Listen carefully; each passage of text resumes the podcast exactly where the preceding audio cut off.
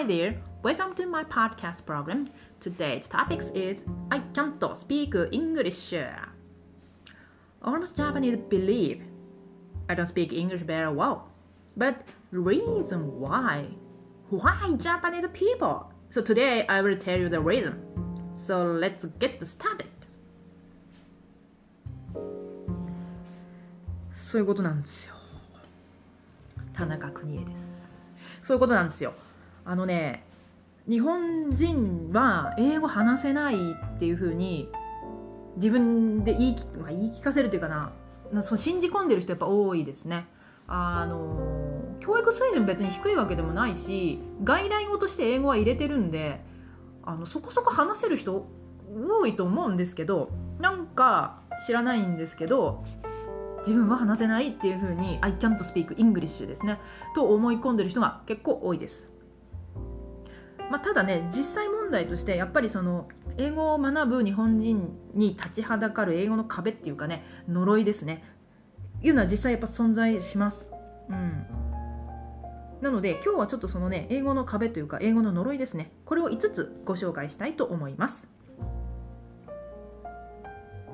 はい。じゃあ呪い1ナンバーワンの呪い。文法。文法です。文法が呪いです。文法に呪われています。あの語順がね逆なんですよね。動詞が先に来るんですよ英語って。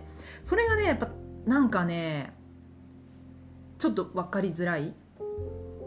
えっ、ー、とね簡単なやつは大丈夫なんです。例えば「I am 稽古」だったら「私は稽古です」なんでこういうのは大丈夫なんですよ。こういうのは大体語順もまあまあ似たような感じなんで大丈夫なんですけどあの例えば「私は何々だと思います」もしくは「思いません」でこういうちょっとひねってくるともう結構ねいやなんか I can't speak English になるわけですよ。あの私は何々だと思うっていうのは英語で言ったら I think なんとかかんとか。もしくは I, I don't think なんとかかんとか。ですよね。で、まあ、ここ何が問題かというとですねあの日本語って結論を一番最後に持ってくることができる非常に便利な言語なわけです。はい。だからその結論を出すまでに時間稼ぎができるわけですよ。だから喋ってる時に結論をね変えれるんですよ。そう。自分は例えばね賛成だなと思っていたとしてもこう喋ってる間に周りの様子を見てあやばいこれなんか自分賛成って言ったらちょっとやばそうじゃない？っていうふうに思ったらあの賛成ではありませんっていうふうに結論を変えることができるんですね。えっ、とね例えばその私は何々だと思うをちょっと使ってみると私は何々だと思うかもしれないけど思わないかもしれなくて思うといいなと思うけど思わないっていうのもありだと思います。結論は？どっち？こういうのがねできるんですよ。英語じゃない日本語は。まあ柔柔軟っていうのかな、まあ、よく言えば柔軟ですね。悪く言えばその悪質というかね。そんな感じの言語なんですけど英語これできないでしょあの英語話す人ちょっと聞いてみたいですけどこんなんできる？ねできる？この結論をうやむやにするっていうのできます？できないでしょやれるもんならやってみろ。やってみてくれ。頼むから。でこれね思うんだけどその文法って言っておきながらあのちょっと話ずれるかもしれないんですけど思考方法が違うってことですよ。まあ文法が違うから思考方法が違うというのかそれとも思考方法が違うから文法が違うっていうふうになるのかどっちなのかなちょっと私も専門家じゃないんで何とも言えないんですけどあのやっぱ思考方法っていうかその文の組み立て方法がやり方が違うやり方が反対なんですよ。だからやっぱ難しいわけですね。うん。まあこういうね違いのところからやっぱ文化が違うっていう文化の違いが生まれてくるんでしょうね。うん。で文化が違うから衝突すると。まあそういうことですよ。そういうことです、はい、だから日本人にしてみたら英語はやっぱそこそこ努力必要です。勉強するにあたって。あのよくね洋画とかをこう聞き流せばとか洋楽を聞き流せば身につくっていうのがあるんですけど嘘じゃないと思うけどそれだけだとやっぱ多分ねダメじゃないかなと思うんです。うん、なんかねその思考方法が違う文の組み立て方法が違うっていうことを認識してないとあのううまく喋れないだ結局いつまでたってもなんか変変っていうかうまく話せないんだろうなっていうふうに思います。まあ、あの決して簡単ではないですねやっぱり。で呪い2ナンバー2呪い2、えーアメリカ英語。日本の英語教育の現場で使われている英語っていうのはあのアメリカ英語です。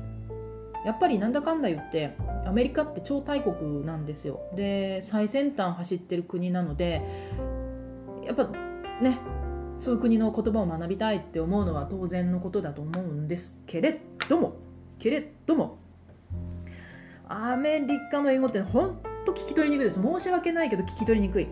あのね映画とかを見てるんですけどセリフがね瞬殺なんですよ。あの何一つ聞き取れないまま終わるっていうのが結構しょっちゅうありますね。ででもその字幕字幕っていうかな英語字幕を出すと意味はわかるんですよ。だからあのてもらえればわかるというか内容的にはそんなに難しいこと言ってないにもかかわらず聞き取ることがね非常に難しいんですよね不思議なことに。何なんでしょうねあれは。でイギリス英語の方がねまだ聞こえるんですよ正直。あのねえアメリカの英語って取っかかりがない。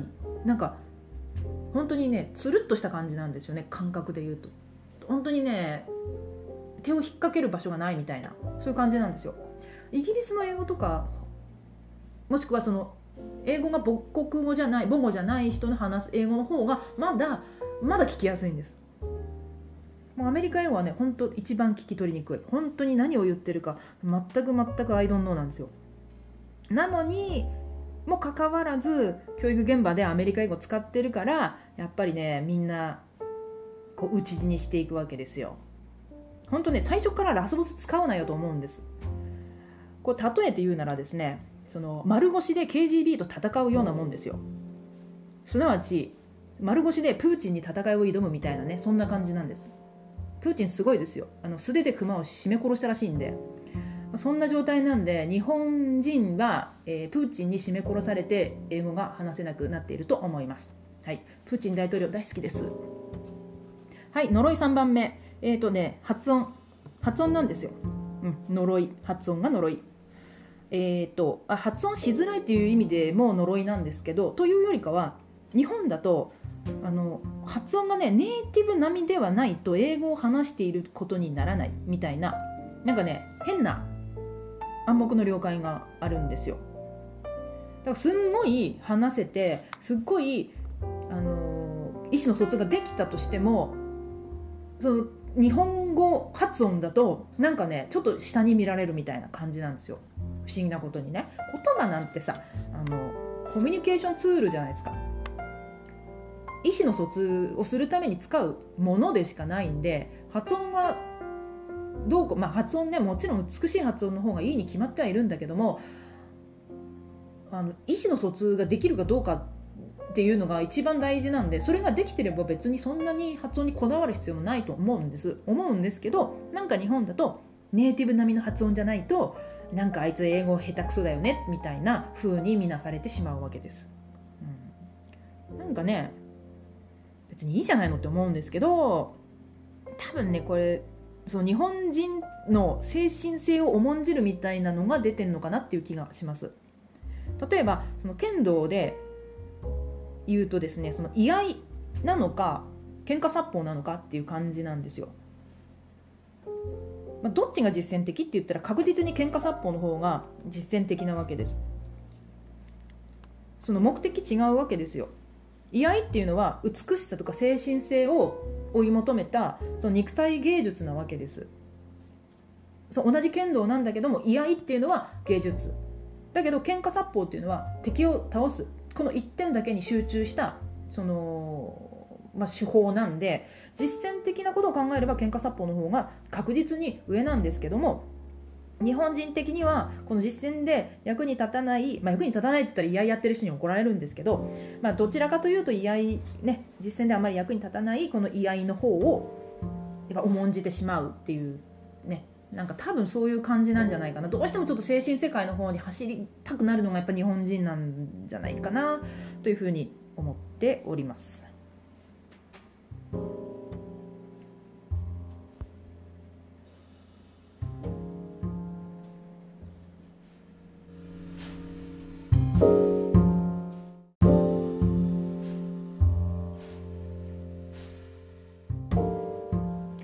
い、では呪いの4番目、えー、重箱の隅をつつく教育。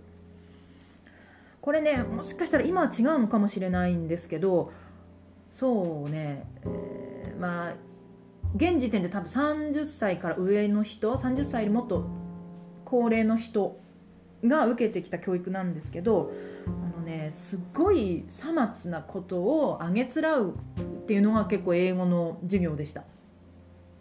だから例えばね「あ」と「あん」の使い方の違い。えっ、ー、とアンアップルなのかあアップルなのか。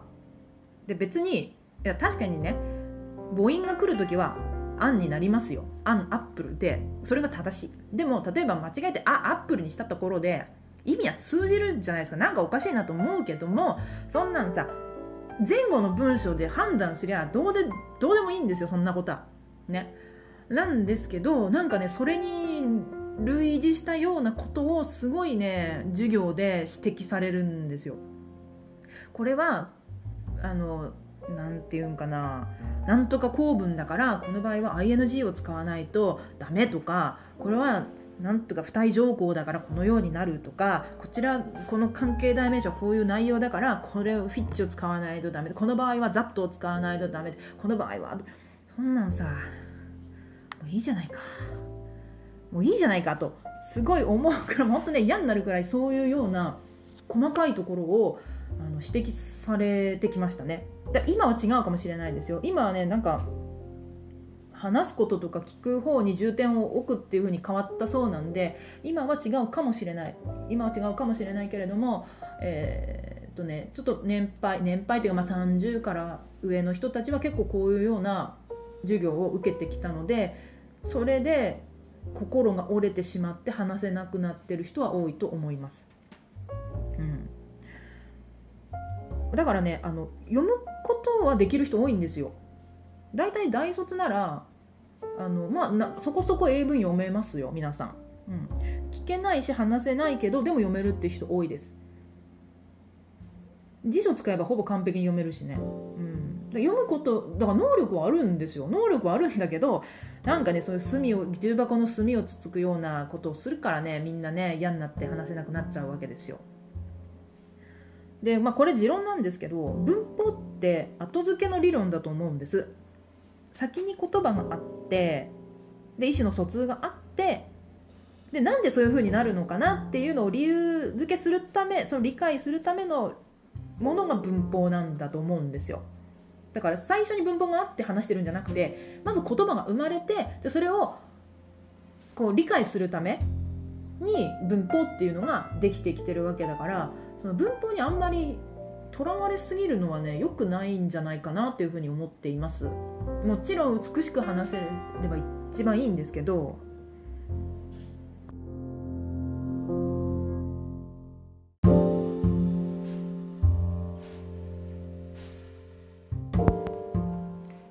はいとじゃあ次ね。5番目の呪い。はい呪い5番目。嘲笑です。これがね最もきつい呪いですね。The most dangerous 呪い、あのねまそうね。発音が下手で文法もめちゃくちゃなんだけどでも上手くなりたい。話せるようになりたいっていう子供は一定数存在します。でそういう子供はあの頑張って英語の先生ネイティブの先生ですね。AET とかの先生と話したりとかあとネイティブの発音を真似たりするんですよ。もちろんね下手です。おかしいです。